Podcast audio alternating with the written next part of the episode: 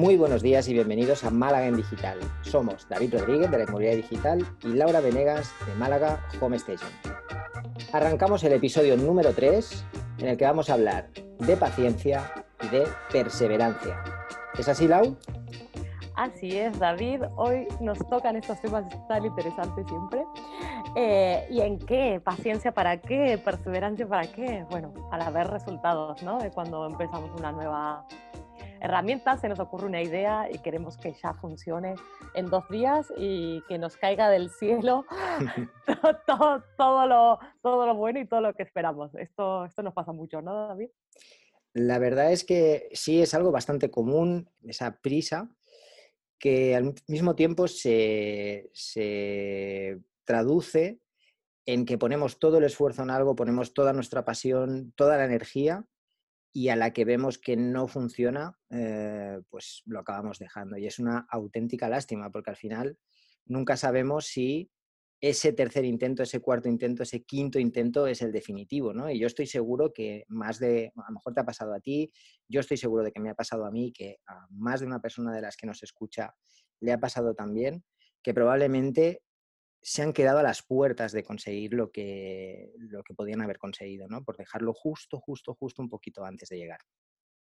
Exactamente, exactamente. Y además muchas veces no pensamos, ¿no? Bueno, yo voy a publicar tres veces por día y en tres semanas quiero mil seguidores y tal, y sabemos si realmente estamos publicando para esos seguidores que queremos conseguir. O sea, ¿cómo medimos que realmente todo ese esfuerzo y que hemos puesto no está, no está funcionando? ¿Por qué no consigo clientes?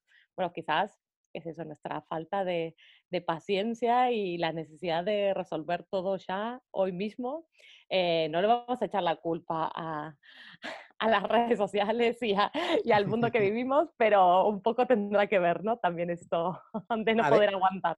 Yo recuerdo hace años, yo, yo empecé trabajando en hostelería y cuando yo hablaba con los dueños, con mis jefes, cuando ellos abrían un restaurante, no esperaban rentabilizarlo ni que funcionara antes de tres años. Y ahora, cuando nos ponemos un objetivo, abrimos un negocio, yo a veces veo o escucho a personas que llevan a lo mejor seis meses y como no les está funcionando, ya les está entrando la ansiedad, ya les está entrando, ¿qué estoy haciendo mal? O, lo que estoy haciendo no funciona, o tengo que hacer otra cosa, ¿no? Y al final, cada mes están probando algo distinto, cada mes están eh, no sé, buscando nuevas soluciones, nuevas funciones y no le dan tiempo a lo que están haciendo a lo mejor para que cuaje o, como al menos para ver si realmente eso tiene algún efecto ah, positivo ¿no? en, su negocio. Exactamente, es así. Y hay algo que decías, ¿no? Esto de madurar las ideas, porque uno puede ir pivotando, tú sabes que la idea va por aquí, vas pivotando un poco, pues si haces un cambio radical de estrategia todo el tiempo, eh,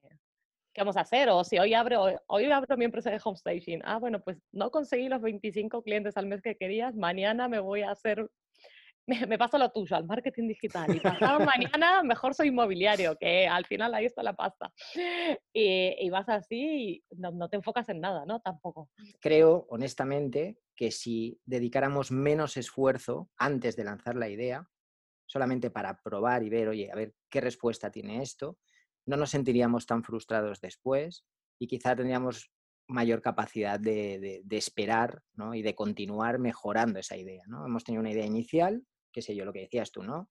Pues ahora voy a probar con el tema de la inmobiliaria porque es donde está la pasta. Vale, pues empieza, lánzate. Yo la primera inmobiliaria que monté no tenía ni oficina, es que no, no, tenía ni despacho, se iba por la calle con mi teléfono móvil, mi agenda, los bares, capté dos pisos, los pude vender, luego cogí una oficina, empezó a funcionar bien, al cabo de unos meses contraté a un comercial, al cabo de unos meses contraté a una administrativa y poquito a poco fui haciendo crecer el, asunto. ¿no?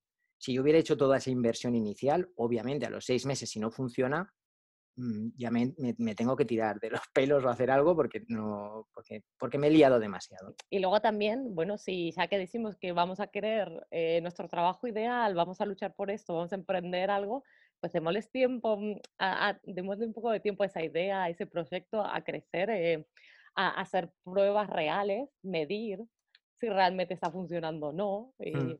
buscar esas herramientas que nos ayuden realmente a evaluar si, si eso funciona, si no funciona, si tenemos que cambiar un poco. Si el problema es que no estamos usando la herramienta adecuada, no sé, no, Claro, son, son muchas cosas en realidad, ¿no? Y con el tema de la analítica, pues luego está, ¿y qué mido? Porque, por ejemplo, claro, en, redes sociales, ¿qué tendemos a medir? Digamos, lo reconozcamos o no, tendemos a medir likes y seguidores. Y cuando yo empecé a publicar me lo planteé de esta manera. David, tú sabes X, ¿vale? Estos son tus conocimientos. Esto es lo que tú sabes. Y tú sabes que hay un público al que puedes ayudar con estos conocimientos. Empieza a comunicarlos. Y ya está. Da igual si lo comunicas a 20 seguidores, a 50 seguidores, a 100 seguidores. Da igual si no te dan like al principio. Es normal. Nadie te conoce. Nadie sabe quién carajo eres. O sea, mm, si mi madre me ve, está claro que me va a dar like, pero el resto de personas del mundo no saben quién soy. Realmente todo cambió cuando alguien me dijo por un mensaje privado que le había ayudado. Y dije, mira, llevo cuatro meses publicando sin parar y he ayudado a una persona. A mí me merece la pena. Totalmente, totalmente. Esto de que hablamos de los indicadores vanidosos, ¿no? De el like, los seguidores, tal, que está muy bien, pero quizás tienes que medir también otras cosas que están fuera de las redes también mm. en, la vida. Eh, quizás el, tu negocio no termina de prosperar, pero que no, que no pasa tampoco por, por tus likes, tu gente que te sigue y tal. Quizás realmente hay ahí otro fallo o te falla el cash flow, te falla la captación de clientes eh, en la calle, no puedes cerrar las ventas, te llega esa gente pero no cierras las ventas. Que hay varias cosas que hay que tener en cuenta cuando uno está montando un emprendimiento que no todo es el marketing. Bueno, tú tuyo sí, porque vamos, estás en el marketing digital, pero... Sí, para mí sin marketing no tiene sentido. Ahí sí que tienes toda la razón. Por otro lado, sí que es verdad que tendemos a, enamorarnos muchísimo de, algunas de esas ideas que tenemos. ¿no? Y, creo que no está mal, no, está mal sentir pasión por lo que hacemos y por lo que nos gusta, creo que es necesario, además si estamos hablando de paciencia y perseverancia, si no tenemos, no sentimos cierta pasión por lo que estamos haciendo, va a ser casi imposible que, mantengamos esa perseverancia cada día ¿no? y esa paciencia por llegar donde queremos llegar, pero también debemos tener la humildad ¿no? y la flexibilidad para entender que a lo mejor la idea inicial que teníamos, pues luego la tenemos que modificar, cambiar o reiniciar o tenemos que empezar otra vez de cero. Claro, ahí lo difícil es decir, ¿e-, ¿es este el momento donde digo, pues ya está, eh, cuelgo las botas, ¿no? Digo, basta ya. O, o, me queda un poco más, porque luego está, está la gente que de por vida sigue intentando, intentando lo mismo, intentando lo mismo y dices, pero a ver, si no te funcionó, ¿por qué haces lo mismo? O sea, ¿por qué esperas resultados diferentes haciendo lo mismo? Y por otro lado decimos, bueno, voy a tener paciencia porque quiero probar si esto funciona, ¿no? Y te escuché alguna vez en algún live diciendo, alguien asumía, ¿no? Pues en Facebook no se vende y tal. Dice, ¿tú has probado eso? Le dijiste así, ¿no? Directamente, ¿lo has probado realmente? En Facebook está todo el mundo. ¿Quién no está en Facebook? sí. Y, es ahí, ahí es lo difícil. Hay un, hay un vídeo de un youtuber que habla de esto y dice cómo eh, de donde estamos nosotros ahora, donde queremos llegar, lo que hay en medio, digamos que son como, como obstrucciones, son como obstáculos que vamos a tener que ir superando, ¿vale? Cada obstáculo que no superamos o que no sabemos cómo superar se acaba convirtiendo en una excusa. Me gustó muchísimo esa comparación porque al final, si lo piensas un poco, un poco más detenidamente, te das cuenta que es verdad. Es decir, a lo mejor no sabemos cómo afrontar eh, pues, nuestra comunicación en una red social concreta, por ejemplo TikTok, y como no sabemos cómo hacerlo, y escuchamos de fondo a alguien que dice pues que TikTok solo hay gente de 15 a 18 años, nos agarramos a eso, ¿no? Como un clavo ardiendo y dices, vale, no es para mí, por lo tanto ya no tengo que enfrentar esa obstrucción y se acaba convirtiendo en tu excusa para no publicar en TikTok. Caray, pruébalo, pruébalo, ¿no? Inténtalo de, durante un tiempo mm, mm, suficiente, ¿no? Y a partir de ahí analiza esos resultados que tienes, analiza esa audiencia, empieza a conocer la aplicación y después decide si es para ti o no.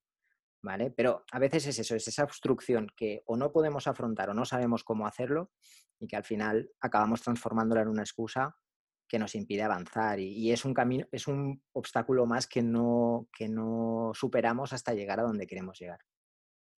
Eh, es tal cual, es tal cual. Y bueno, este fin de semana estaba en una formación justamente y, el formador hablaba de eso. No víctimas, no excusas y además no opiniones. Dices, tú vienes a aprender conmigo, pues me parece muy bien que tengas una opinión, pero el experto soy yo. Y, y, en este momento no admito opiniones, ¿no? Eh, era un poco así radical, solo al principio cuando... Pero es una forma de cortaros rápido.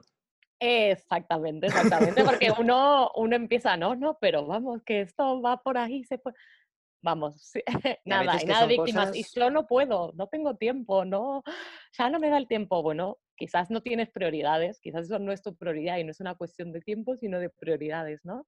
Esto lo hablamos también de despertarnos antes, hacer tiempo y tal, pero es una cuestión de prioridades. También es no confundir el no sé con el no puedo. Vale, yo, creo que eso es muy importante y a veces transformamos el no sé en el no puedo. Eh, soy de la opinión de que, vale, a, pesar de que todos tenemos ciertas, a lo mejor, facilidades para algunas cosas, ¿vale? Prácticamente todos nacemos más o menos igual. Con lo cual, eh, creo que es fácil ponerse o, pensar, o intentar pensar al menos, que si tú, Lau, consigues algo, si yo dedico al menos el mismo esfuerzo que tú, eh, tengo la posibilidad de conseguirlo y si yo no tengo tus habilidades, lo único que tendré es que dedicarle más esfuerzo, pero que probablemente acabaré llegando, ¿vale? No digo que sea aplicable a todo ni en el 100% de los casos. Hay gente que evidentemente tiene habilidades pues, un poquito más especiales, ¿no? No voy a ser nunca probablemente un Einstein ni, ni nada por el estilo.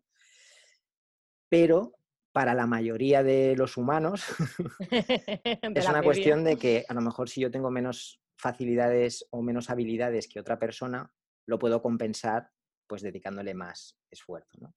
Y creo que eso está súper demostrado a lo largo de la, historia de gente súper corriente que ha conseguido cosas excepcionales, pero claro, se han dejado la piel para conseguirlo. Y luego también, que es el tema del podcast, que al final, Lau, siempre nos acabamos liando, han tenido la perseverancia de, trabajar de forma constante en lo que querían conseguir y han tenido la paciencia para saber esperar los resultados. ¿no? Exacto. Además dicen que a un experto lo hacen 10.000 horas de trabajo en esa área.